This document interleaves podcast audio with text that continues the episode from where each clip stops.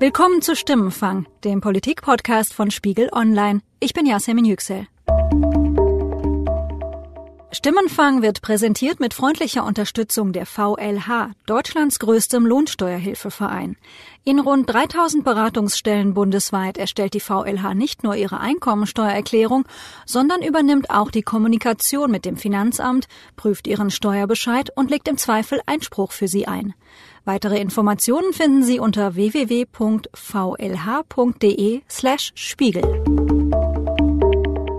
Also ich bin 26 Jahre alt, studiere BWL Master, wohne in Wuppertal, bin seit 2009 CDU-Mitglied, habe aber seitdem keinmal die CDU gewählt, sondern FDP, AfD und AfD. Das auch recht überzeugt, weil ich halt finde, dass die AfD auch oft zu Unrecht in eine Ecke gestellt wird, in die sie gar nicht komplett gehört und ich finde viele Menschen, auch der Spiegel denkt da sehr in schwarz und weiß. Und darüber würde ich gerne in der Podcast-Folge mit Ihnen persönlich sprechen, um mal ein paar Dinge irgendwie klarzustellen, was viele in der AfD sehen oder warum sie sie wählen. Das ist Benjamin. Er hat uns vor einigen Wochen diese Nachricht auf unsere Stimmenfang-Mailbox gesprochen. Wir hatten in einem Höreraufruf nach Menschen gesucht, die wegen ihrer politischen Ansichten zu Hause oder im Freundeskreis anecken. Meine Familie ist eher CDU, FDP orientiert und ich fühle mich da halt gar nicht mehr zu Hause. Bei der FDP vielleicht noch ein bisschen, CDU gar nicht mehr. Und auch im beruflichen Umfeld muss ich das irgendwie immer verschweigen. Benjamins Geschichte hat mich neugierig gemacht. Warum wählt er als Mitglied der Jungen Union nicht die CDU, sondern die AfD? Und das schon zweimal. Obwohl die AfD wahre Probleme anspricht, meinen Augen sich andere nicht trauen auszusprechen, wird sie halt oft unfair behandelt oder halt als Nazi-Pack abgetan. Und das ist ja viel bequemer, als sich wirklich mit den unbequemen Wahrheiten zu beschäftigen. Ich habe Benjamin daraufhin zu einem Experiment eingeladen und ihm Nico vorgestellt. Nico ist auch Mitglied in der Jungen Union und im Gegensatz zu Benjamin wählt er die CDU auch. Ich bin ähm, Nico, ich bin 27 Jahre alt. Ich habe ähm, Politikwissenschaft ähm, im Master studiert und habe vor kurzem angefangen, in Berlin zu arbeiten. Und ich bin seit 2015 Mitglied der Jungen Union. Diese Episode von Stimmenfang ist das Streitgespräch zwischen zwei Mitgliedern der Jungen Union, von denen einer die AfD wählt. Unsere Leitfrage ist, warum entwickeln sich zwei JUler mit ähnlichem Hintergrund in so unterschiedliche politische Richtungen? So, tut mir leid, die AfD ist für mich ähm, eine Partei, die jetzt im Bundestag ist und eben nicht Politik machen will und nicht gestalten will, sondern die versucht, ähm, sag mal, zu provozieren. Die Wahrheit ist ja, und das ist auch für mich ein Grund gewesen, die AfD zu wählen, weil sie sich als einzige trauen, wirklich die, die Probleme anzusprechen. Wir treffen uns an einem Samstagvormittag in Wuppertal. Nico, der von beiden das aktivere Parteimitglied ist, hat für unser Gespräch den Veranstaltungssaal der CDU Wuppertal in der Innenstadt organisiert. Als ich ankomme, sind die beiden bereits da. Sie haben schon abgeklopft, ob sie sich vielleicht mal begegnet sind, in welchem Viertel sie aufgewachsen, in welche Schule sie gegangen sind. Aber es scheint keine Überschneidungen zu geben. Sie sehen sich heute zum ersten Mal. Nico, wie war es bei Ihnen? Warum sind Sie in die äh, Junge Union eingetreten? Ich muss gestehen, ich war erst ähm, in der CDU und äh, war der oder hatte die falsche Annahme, dass man ja automatisch JU-Mitglied sei. Das ist aber falsch und bin dann irgendwann ähm, auf den Irrtum aufmerksam geworden. Politik oder die CDU im Speziellen waren bei Nico zu Hause eher kein Thema. Nochmal zur Erinnerung, er ist derjenige von beiden, der nicht die AfD wählt. Nico wächst allein mit seinem Vater und seiner Schwester auf. Sein Vater ist Architekt. Nico macht Abitur an einem Gymnasium mit hohem Migrantenanteil und ist dann Zivi in einem Altenheim. Das kam dann nach der Schulzeit, äh, während des Zivildienst, ähm, dass ich mich dann doch irgendwie gemerkt habe, äh, Politik, das ist etwas, was mich interessiert und das möchtest du auch vielleicht mal intensivieren. Gefunden habe ich Nico mit Hilfe seines Kreisverbandes in Wuppertal. Ich hatte dort nach einem JUler gesucht, der ähnlich alt wie Benjamin ist, auch studiert oder studiert hat und der Lust hat, mit einem AfD-Wähler über Politik zu diskutieren. Nico arbeitet seit dem Abschluss seines Studiums als Elternzeitvertretung für einen CDU-Abgeordneten im Bundestag.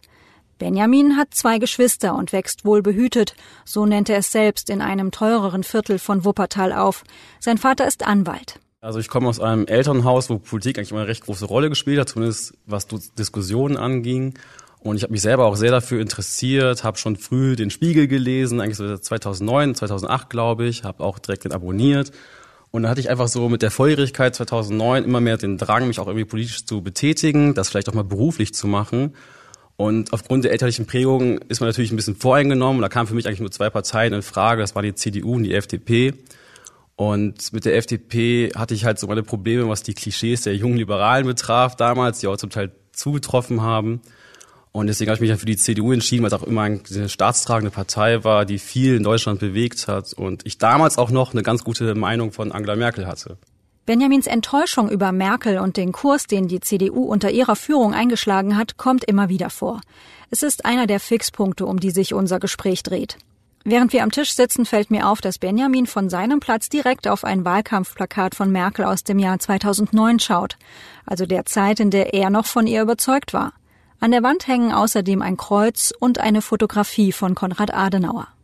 Warum haben Sie der AfD zweimal Ihre Stimme gegeben und nicht der CDU? Warum ich nicht die CDU 2013 gewählt habe, war natürlich damals das große Thema die Griechenland-Krise. Ich habe es einfach irgendwie nicht verstehen können, wie man sagen konnte, dieser Weg ist jetzt alternativlos und wie man eindeutig Gesetze gebrochen hat, Verträge wurden gebrochen und es ging ja auch zum Beispiel durch die Medien dieses Plakat, wo die CDU noch Anfang der 2000er gesagt hatte, nein, Deutschland wird nicht für andere Länder haften müssen. Und dann war es eben doch so. Und da habe ich mir einfach damals dann nach Alternativen umgesucht und Bernd Lucke, finde ich, hat damals spannende Ideen einem geliefert und außerdem konnte man damals schon sehr stark den Linksdruck der CDU bemerken und ich dachte mir, eine AfD im Bundestag würde wieder für eine Kompensation sorgen, dass wir auch wieder eine wirklich konservative Partei haben, ein bisschen rechtes Spektrum wieder abdecken und deswegen habe ich dann damals mich dazu entschlossen, die AfD zu wählen und war enttäuscht, dass sie nicht damals schon reingekommen ist. Nico, wenn Sie das hören, äh, was geht Ihnen da durch den Kopf? Können Sie das nachvollziehen, ähm, was Benjamin sagt? Ja, also klar kann man kann ich nachvollziehen, wenn wenn Leute ähm, enttäuscht sind von der Politik. Ähm, ich glaube auch, dass vielleicht dann ähm, gerade bei vielen eben der Protest war, der die AfD gewählt hat. Aber ich würde nicht so weit gehen, um zu sagen, dass die AfD eine konservative Partei ist. Die AfD hat sich in den letzten Jahren ähm, weg von einer Lucke-Partei hin zu einer doch sehr extremen Partei entwickelt. Darum, Benjamin, würde ich gerne wissen, warum 2017 AfD gewählt worden ist. Ja, das war für mich auch ein sehr langer Entscheidungsprozess, der mir nicht leicht fiel. Ich habe lange geschwankt zwischen FDP und AfD. Und ich habe 2017 einfach die AfD gewählt aus mehreren Gründen. Einmal ist die AfD die einzige Partei, die sich traut, noch irgendwie gegen die Political Correctness zu verstoßen. Ich habe das Gefühl, alle anderen Parteien haben einfach nur noch so die Sorge, bloß niemanden vor den Kopf zu stoßen.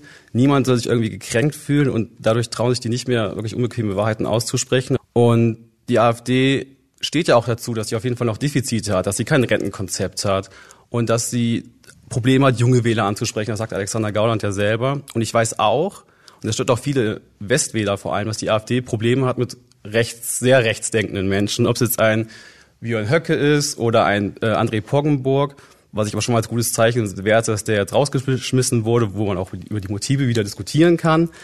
Aber das muss man, finde ich, einer jungen Partei einfach zugestehen, dass sie am Anfang immer Probleme hat. Die Grünen hatten damals Pädophile. Das darf man auch nicht vergessen. Das haben die auch in den Griff bekommen. Und auch so denke ich, dass die AfD das auch in den Griff bekommen wird. Vor allem, wenn man sich jetzt mal anschaut, wie die AfD sich im Bundestag verhält. Das sind alles ganz sachliche Reden mit roten Fäden. Es wird nicht irgendwie reingeschrieben, wie es ein Anton Hofreiter tut, wie ein Nationalsozialist oder was man da alles hört.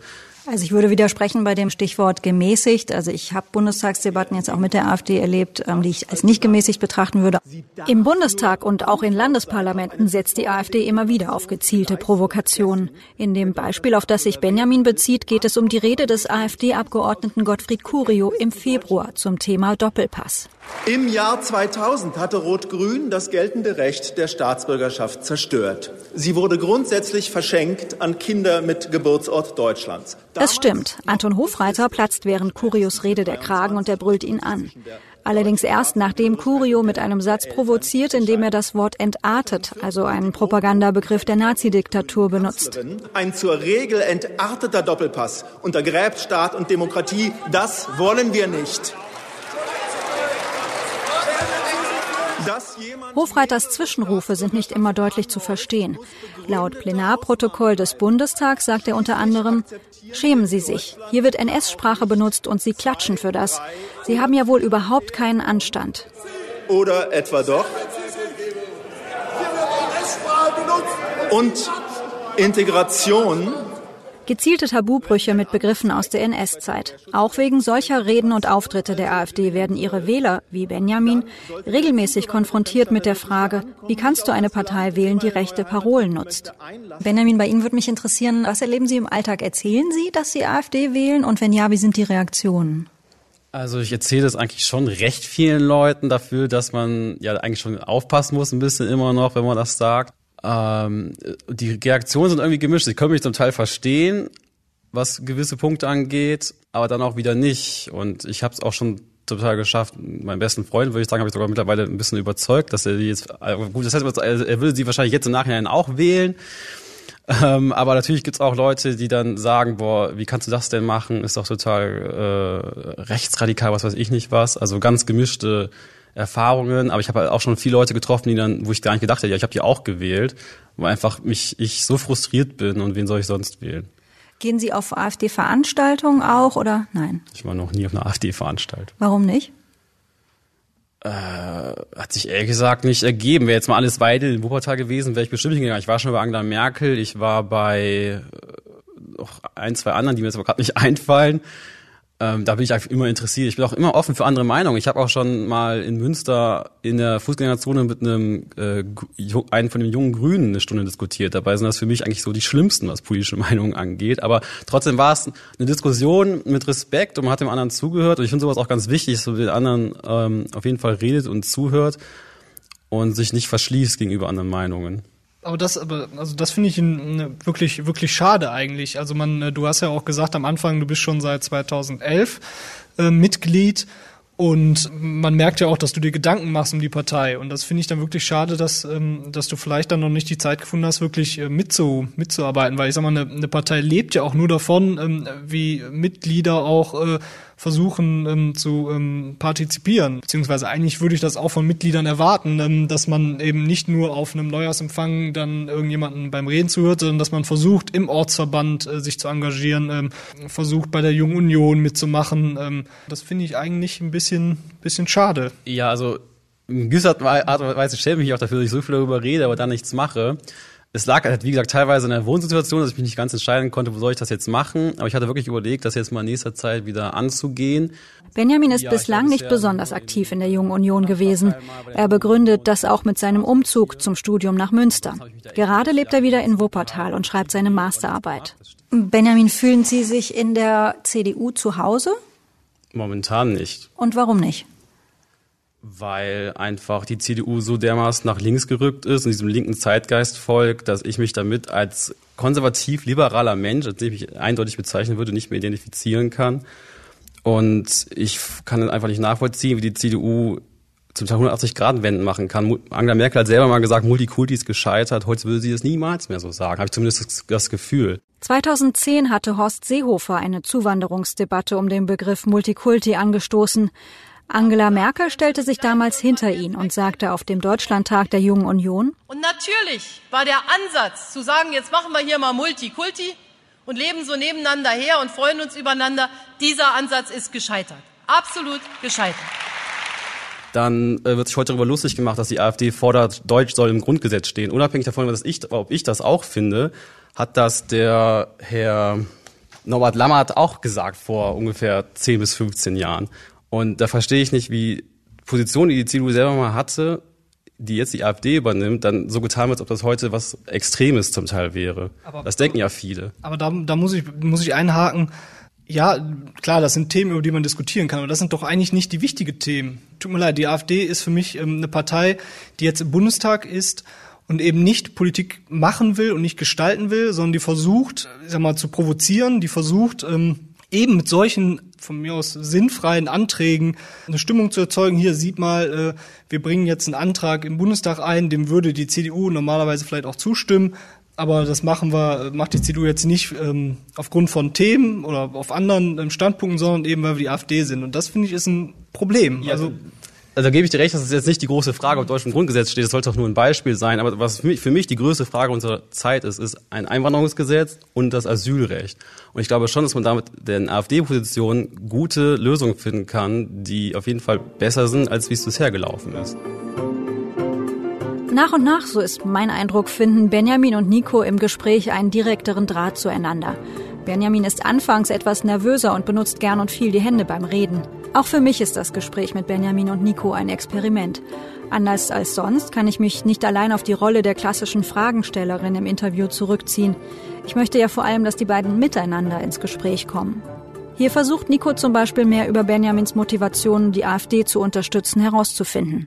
Dass wir ein Einwanderungsgesetz brauchen, ähm, keine Frage. Ähm, aber man hat jetzt eine Partei gewählt, die im Bundestag ist und die vier Jahre im Bundestag sein wird, die nicht gestaltet. Ähm, Leute, die beschweren sich dann immer, ach, die Politiker, die wirtschaften in ihre eigene Tasche, Politiker, die hören ja sowieso nicht auf uns, die sind faul, die machen nichts. Und dann wählt man aber eine Partei aus Protest oder weil man äh, die Inhalte gut findet, die aber genau das eigentlich macht, die eigentlich genau dies, äh, diese Vorwürfe teilweise eben bestätigt, die eben nicht versucht, konstruktiv mitzuarbeiten, sondern die nur darauf bedacht ist, zu provozieren. Und das kann ich nicht verstehen. Ähm, die AfD war auch erstmal für mich gestorben, nachdem dieser Rechtsruck war. Aber dann halt mit der Flüchtlingskrise, ich gehörte halt zu denen, die direkt am Anfang den Kopf geschüttelt haben, als die hier zum Beispiel in Wuppertal in Turnhallen standen und Refugees Welcome Here gesungen haben, wo ich dachte, ey, ihr macht es euch so einfach. Die Flüchtlingskrise 2016 war für mich die neue Ice Challenge. Sprich, es war hip und modern und cool, jetzt total pro Flüchtlinge zu sein, aber keiner hat sich irgendwie darüber Gedanken gemacht, wie das alles bewältigt werden soll und was überhaupt für Menschen kommen. Und die Leute, die damals halt was dagegen schon gesagt haben, zu dem ich auch gehört habe, haben direkt die Nazi-Keule zu spüren bekommen, boah, du bist ja voll rechtsradikal und das sind doch alles arme Menschen, die müssen wir helfen. Und dann hatte ich halt auch irgendwie so eine Trotzreaktion in mir entwickelt, ja, dann kann ich ja nur noch die AfD wählen, denn die sind da am ähnlichsten, was diese äh, Skepsis angeht und die Befürchtung. Für Benjamin ist die AfD vor allem die Partei, die unbequeme Wahrheiten und Lösungen anspricht. Und besonders wenn es um die Flüchtlingspolitik der Merkel-Regierung geht, hält Benjamin das für dringend nötig. Nico ist auch nicht hundertprozentig einverstanden mit Merkels Management während der Flüchtlingskrise, aber er zieht andere Schlüsse. Was mich stört, und ich glaube, das hat eben auch dazu geführt, ähm, warum dann die AfD jetzt im Endeffekt im Bundestag gekommen ist, dass man in einer gewissen Blauäugigkeit daran gegangen ist. Also die Bundeskanzlerin hat ein europäisches Problem zu einem deutschen Problem gemacht. Und das ist für mich unverständlich gewesen, dass man dort gesagt hat, ähm, die können alle zu uns kommen, ähm, aus humanitären Gründen, die wahrscheinlich auch berechtigt sind, aber dass man das macht, ohne vorher darüber nachzudenken, okay, wenn die alle oder wenn so eine große Masse zu uns kommt, können wir das überhaupt bewältigen dass man sich davor dann nicht Gedanken gemacht hat, okay, schaffen wir das wirklich, ähm, schaffen unsere Behörden das und dass man dann eben auch davon ähm, nur ähm, erstmal positiv berichtet hat und gesagt hat, da, da kommen Menschen, die in Not sind, klar, da kommen Menschen, die, ähm, die sind Akademiker oder die, die wollen hier arbeiten, klar, und dass man kritische Stimmen ähm, gar nicht mehr gehört hat im Diskurs. Also ich finde, das hätte zwar ein bisschen besser gemacht, dass man zu den Schwierigkeiten direkt gestanden hätte, aber das wäre trotzdem genauso schlimm gewesen. Also die Wahrheit ist ja, und das ist auch für mich ein Grund gewesen, die AfD zu wählen, weil die sich als einzige trauen, wirklich die, die Probleme anzusprechen. Da kommen halt Menschen, die, als bin ich ziemlich sicher, als damals die Genfer Flüchtlingskonvention verfasst wurde, dass das so nicht berücksichtigt wurde, dass das auch Menschen betrifft, die einfach kulturell überhaupt nicht in unseren Lebensraum passen wenn man sich halt mal überlegt, äh, es gibt verschiedenste Studien über Umfragen der arabischen Welt, was für Ansichten die haben, irgendwie Irak, Afghanistan, Syrien, die Scharia sollte herrschen, 90 Prozent. Kann jeder, der das hört, gerne googeln. Pew Research hat dazu Umfragen gemacht, ein amerikanisches Institut, die wirklich total glaubwürdig sind und seriös arbeiten. Und äh, was über die Rechte der Frauen und äh, Strafen, die verhängt werden sollten, wenn man den Islam verlässt und so weiter, könnte ich jetzt alle hier vorlesen. Benjamin blättert in seinen Notizen. Er hat sich auf unser Gespräch vorbereitet und kommt mit Unterlagen und ausgedruckten Artikeln zum Treffen. Hier zum Beispiel bezieht er sich auf eine Studie des amerikanischen nichtstaatlichen Meinungsforschungsinstituts Pew Research Center. Zwischen 2008 und 2012 hat das Institut Menschen in 39 mehrheitlich muslimischen Ländern zu ihren Einstellungen zu Politik und Gesellschaft befragt. Würden Sie denn widersprechen, wenn wir sagen, jeder, der sich hier ans Grundgesetz hält, der kann hier auch leben? Ja, der kann hier auf jeden Fall leben, aber was Einwanderung betrifft, gehört mehr dazu, als sich nur das Grundgesetz zu halten. Er muss ja auch der Gesellschaft einen gewissen Beitrag leisten können. Wenn wir nur Menschen hier haben, die sich äh, in unserem Sozialsystem zu Hause fühlen wollen, wie Katrin Göring-Eckardt es mal gesagt hat, da werden wir auf Dauer unseren Wohlstand verlieren. Deswegen muss man klar trennen zwischen Asyl und Einwanderung. Also hier muss ich jetzt aber auch mal ganz kurz einhaken. Ähm, also ich finde, 2015 war eine Notsituation auf jeden Fall. So viele Leute werden wahrscheinlich nie wieder in den nächsten Jahren erstmal kommen. Aber jetzt pauschal zu sagen, ähm, dass alle Leute oder dass ähm, Migranten per se sich nicht in Deutschland integrieren können, halte ich für, ähm, für falsch. Das sage ich aber auch gar nicht. Ja, aber du sagst ja schon, dass es Personen oder dass es Kulturkreise gibt, die mit unserer nicht übereinstimmen und deswegen nicht hier leben können pauschal Kulturen zu unterstellen, ähm, sie könnten sich nicht integrieren, sie könnten sich nicht anpassen, ähm, halte ich dann doch irgendwie für eine sehr äh, fragliche These. Also das ist auch äh, ein Punkt, der mir wichtig ist zu betonen. Natürlich sind viele gut integriert. Es geht hier nie um alle. Mhm. Aber ich finde zum Beispiel bedenklich, wenn, habe ich auch in einer Studie gelesen, was ich erschreckend fand, auch vom Pew Research, dass 2006 äh, 22 Prozent der Muslime in Deutschland zwischen 18 und 29 gesagt haben, Selbstmordattentate werden teilweise gerechtfertigt. Wo ich mir denke, okay, sind die hier gut integriert, wenn die solche Ansichten haben?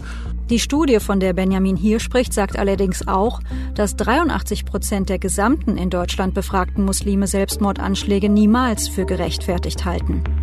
Zuwanderung, Integration und der Islam. Über diese Themen sprechen die beiden lang. Können wir von Einzelfällen auf alle Muslime pauschalisieren? Bietet die AfD wirkliche Lösungen an? Wie gehen wir hart gegen Extremfälle vor, ohne liberale Muslime auszugrenzen und so weiter? Oder warum muss Hamid Abdel Samad, ein Islamkritiker, unter Polizeischutz leben? Das ist bei keiner anderen Religion so. Warum würde ich mich jetzt nicht trauen, meinen Nachnamen zu sagen, wenn ich den Islam hier groß kritisiere? Aber beim Christentum, Buddhismus würde ich das tun. Das sind nur alles Fragen. Oder Würdest du dich trauen, eine Karikatur von Mohammed zu zeichnen und dann dich in die Fußgängerzone damit zu stellen? Ähm, abgesehen davon, dass ich nicht gut zeichnen kann, ähm, finde ich, ähm, finde ich ja, das, das sind, das sind Dinge, ähm, die du ansprichst, äh, die ein Rechtsstaat wie Deutschland nicht ähm, tolerieren kann. Also selbstverständlich, aber hier finde ich, da darf man oder sollte man vielleicht dann auch bedenken, dass es ja auch nicht die Mehrheit ist. Nein, also, wie gesagt, aber es sind zu viele. Das sage ich halt eben. Benjamin hält die Vereinbarkeit von Islam und demokratischen Grundwerten für mindestens schwierig. Nico will nicht pauschalisieren. Die AfD machte sich meiner Meinung nach zu einfach, einfach nur zu sagen, nee, der Islam gehört nicht zu Deutschland. Ähm, wir, die, die, AfD sagt, der politische Islam gehört nicht zu Deutschland. Die, friedlich liebenden Muslime, die hier leben, wo, die gehören natürlich zu unserer Gesellschaft. Aber der Islam an sich hat keine historische oder kulturelle Tradition mit Deutschland. Nein, nein, natürlich hat er keine ja, Tradition aber, mit aber, Deutschland. Aber sie wird nie was. Zeig mir bitte das Zitat, wo gegen Muslime generell von der AfD was gehetzt gesagt wird. Das gibt es nicht. Es gibt nur was gegen den politischen Islam. Zu Recht. Also da würde ich kurz mal nachfragen, ähm, ob äh, ein so Satz wie zu der Integrationsbeauftragten der SPD äh, Ösus eben in Anatolien abschieben. Ähm, entsorgen. Ob, entsorgen. Das, ja, aber das, also das ist wieder, ja, das ist auch wieder so ein Beispiel, denke ich mir, das kann man auch ganz anders sagen, denn auch ich finde die Integrationspolitik sehr, sehr schlecht. Äh, habe ich mich auch mit äh, beschäftigt und konnte viele Sachen nicht verstehen. Die ausländerfeindliche Äußerung gegenüber Aydan Özus, die im Übrigen nicht in Anatolien, sondern in Hamburg geboren ist, von Alexander Gauland stammt aus dem Sommer 2017. Auf einer Wahlkampfveranstaltung im thüringischen Eichsfeld sagte er, Diese tolle Ausländerbeauftragte im Kabinett Merkel sagt noch etwas. Sie sagt, eine spezifisch deutsche Kultur ist jenseits der Sprache schlicht nicht identifizierbar. Das sagt eine Deutsch-Türkin. Ladet sie mal ins Eichsfeld ein und sagt ihr dann, was spezifisch deutsche Kultur ist. Danach kommt sie hier nie wieder her und wir werden sie dann auch Gott sei Dank in Anatolien entsorgen können. Sie geben der Partei ihre Stimme, sie haben ihre Gründe dafür, aber sie nehmen eben in Kauf, ähm, dass dort Stimmen äh, toleriert werden, die beispielsweise die Integrationsbeauftragte in, in Anatolien entsorgen möchten. Wie können Sie damit leben? Weil die, also ich fand die Aussage auch überhaupt nicht in Ordnung. Ich hätte es so niemals gesagt. So viel man auch jetzt an der Integrationspolitik von ihr kritisieren kann, aber solche Formulierungen helfen einem überhaupt nicht weiter. Das ist gar keine Frage unser, unsere politischen Institutionen, unsere Debattenkultur sehe ich gefestigt genug, um solche Entgleisungen, die zu verurteilen sind, aber zu vertragen, welchen Gegenzug dafür bewirken kann, dass die Politiker verstehen, okay, wir müssen was ändern. Mm, also ich finde, mm, also ein großes Problem ist, und da würde ich ähm, zustimmen, dass Parteien nicht mehr vielleicht offen über Probleme reden, weil sie denken, wenn sie offen reden oder nicht mehr in der Sprache der Political Correctness, dass es dann irgendwie ähm, vorbei ist mit ihrer politischen Karriere, weil sie dann durch, durchs Dorf gejagt werden. Das stimmt schon. Ich glaube, das war auch ein, ein Fehler, so zu tun. Ähm, auch bei der Flüchtlingskrise, ähm, dass alles Friede, Freude, Eierkuchen ist. Also dass nur ähm, Akademiker kommen, ähm, nur Familien kommen oder äh, Leute, die sich hier wunderbar integrieren und dass man eben nicht gesagt, okay, wir, es kommen auch Leute, die eben schwierig sind zu integrieren. Ähm, das ist ein Fehler. Aber nochmal, auch das mit dem, die Aussage von Herrn Gauland, ich glaube, hier findet dann doch schon eine Verrohung der Diskussion statt, in dem dann immer wieder die Grenzen penetriert werden, äh, des, was man sagen kann und was nicht. Und auf der anderen Seite finde ich, ähm, dass hier eben die Aufgabe der Union, ähm, da schließe ich jetzt die CSU ein, eben drin besteht, nicht solche Positionen ähm, oder solche Töne aufzugreifen, sondern wenn die Union, und das hoffe ich, dass vielleicht jetzt mit einem neuen Grundsatzprogramm und einer Verjüngung äh, kommt, dass man eben so Protest und ich glaube auch, du hast aus Protest gewählt und nicht, weil du die Inhalte jetzt irgendwie teilst, eben versucht, auf solche äh, kritischen Töne wieder Antworten zu geben. Wie muss sich die CDU verändern, äh, damit Sie, Benjamin, Sie 2021 wählen? Also erstmal müsste eine deutliche Personalveränderung stattfinden. Ich habe es überhaupt nicht verstanden, wie man bei Annegret Kramp-Karrenbauer sich so freuen konnte. Es ist für mich quasi eine Merkel 2.0, die einfach nur ein bisschen jünger ist. Sie vertritt für mich genau die gleichen Ansichten, wirkt auch Teflon-mäßig, dass irgendwie alles an ihr abperlt. Dann Personal wie Kauder, Altmaier, das sind alles so, ja, so Lakaien in meinen Augen, wenn ich es mal so sagen darf, die einfach irgendwie nur Merkel nachplappern und gar keine eigene Persönlichkeit haben. Die CDU braucht wieder Menschen wie Koch, wie Merz, wie Bosbach. Die CDU muss einfach mal sich mehr trauen und auch da mal bereit sein, vielleicht in die Opposition wieder zu gehen. Macht darf nicht alles sein. Und das hat man jetzt auch bei den Koalitionsverhandlungen wieder gesehen. Hauptsache Kanzleramt. Als andere hat ja anscheinend keine so große Rolle gespielt. Nico wünscht sich für die CDU künftig mehr und auch unbequeme Auseinandersetzungen und andere Schwerpunkte als die berühmte schwarze Null im Haushalt. Also es ist interessant, dieses Paradox, dass wir ja doch ähm, ein, die super niedrige Arbeitslosenquote haben. Ähm, uns allen geht's gut. Ähm, Deutschland steht so stark da in der Welt wie, wie selten und trotzdem gibt's dieses Gefühl von, irgendwas stimmt in dem Land nicht. Ähm, ja, vielleicht hat die ähm, CDU das äh, vernachlässigt, dass die CDU eben nur auf materielle ähm, Erfolge Wert gelegt hat und dass man eben jetzt die immateriellen Werte, wie, äh, wie gehen wir mit Konservatismus um, ähm, wie äh, gehen wir mit unserem christlichen Menschenbild um, was machen wir mit in der Religion, mit dem Islam, ähm, solche Alltagsprobleme vielleicht eben nicht angesprochen hat. Also ich habe im Grunde zwei mögliche Wünsche an die nächste Wahl. Ich würde der AfD entweder wünschen, dass sie sich halt ähm, besinnt und mal diese schrillen Töne noch weiter unterdrückt. Das wäre die Möglichkeit einzig gut finde, aber dann wäre sie auch koalitionsfähig. Oder die CDU schafft es halt wieder diesen Platz rechts von der Mitte einzunehmen und nicht wirklich Mitte links, wo sie ja Realität eigentlich ist. Und dann braucht man die AfD gar nicht mehr. Also Gegen Ende unseres Gesprächs bitte ich beide um ihr Feedback und will wissen, was Sie von unserem Experiment halten, ob sich das Gespräch für Sie gelohnt hat. Glauben Sie von sich gegenseitig, dass Sie beim anderen Denkanstöße angeregt haben oder was nehmen Sie mit? Also ich finde, ähm, dass es auf jeden Fall ähm, sehr gut war und wichtig auch ist, eben, dass man darüber diskutiert, gerade auch wenn man eben auch eigentlich aus einer gleichen Partei kommt man hat ja auch gemerkt, dass wir auch Schnittmengen hatten, ähm, zwar nicht alles und ähm, auch gegensätzliche Meinungen vertreten haben, aber dass man das eben in einem vernünftigen Diskurs machen sollte und nicht irgendwie alles hysterisch machen. Ja, so du hast auf jeden Fall bei mir schon einen gewissen Denkanstoß in der Hinsicht gegeben, dass ähm, man versuchen sollte, mehr zu gestalten, als vielleicht nur zu reden. Vielleicht werde ich es in den nächsten Jahren dann doch mal angehen, in Monaten schon. Ähm, ich finde das auch, wenn die CDU so wäre, dieses Gespräch jetzt, dann hätte ich auch, würde ich auch der Partei wieder meine Stimme geben, aber diesen Diskurs sehe ich halt irgendwie nicht. Zum Beispiel, als die Angela Merkel das letzte Mal hier in der Wuppertaler Stadthalle war, konnten sich Leute auch melden. Angela Merkel hat keine einzige Meldung kommentiert. Das hat, glaube ich, Thomas Strobel gemacht.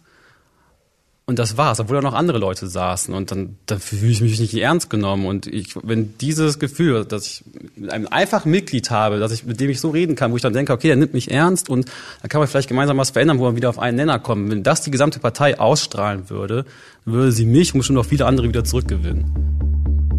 Einige Wochen nach unserem Treffen maile ich Nico und Benjamin nochmal, um ein paar Infos mit ihnen abzustimmen. Ich frage sie auch, was ihnen noch so durch den Kopf ging. Beide schreiben, dass sie unmittelbar nach der Aufnahme erstmal skeptisch waren. Habe ich alles gesagt, was ich sagen wollte? Kam ich gut rüber? Habe ich meinen Standpunkt ausreichend deutlich gemacht? Werde ich im Schnitt dann als Spinner hingestellt? Unterm Strich aber ziehen beide eine positive Bilanz. Benjamin schreibt, er sei froh, es gemacht zu haben. Man kann wohl so viel sagen, dieser Dialog ist fürs Erste gelungen. Ich bin gespannt, für welche Partei Sie sich in drei Jahren bei der nächsten Bundestagswahl entscheiden. Zum Schluss habe ich eine besondere Frage an Sie, denn das war die 50. Folge von Stimmenfang. Zeit für ein Zwischenfazit. Was mögen Sie an Stimmenfang? Was stört Sie am Podcast? Hören Sie lieber Studiogespräche mit unseren Kollegen zu aktuellen politischen Themen? Oder sollen wir mehr rausgehen und mit Menschen darüber sprechen, wie sich Politik konkret auf ihr Leben auswirkt? Wir sind gespannt auf Ihr Feedback. Schreiben Sie uns eine Mail an stimmenfang.spiegel.de oder rufen Sie uns an und hinterlassen Sie eine Nachricht auf unserer Mailbox unter 040 380 80 400. Nochmal 040 380 80 400. Nächste Woche macht Stimmenfang eine Pause. Am 10. Mai, also an Christi Himmelfahrt, erscheint kein Podcast. Sie hören uns dann wieder am Donnerstag, den 17. Mai. Sandra Sperber und ich, Yasemin Yüksel, haben diese Episode produziert. Wir sagen Danke an Ruth Lampen, Charlotte Meyer-Hamme, Thorsten Reitzek und Matthias Streitz. Ich sage auch nochmal ausdrücklich Dankeschön an Benjamin und Nico, die sich auf unser Gespräch eingelassen haben. Die Stimmenfangmusik kommt von Davide Russo.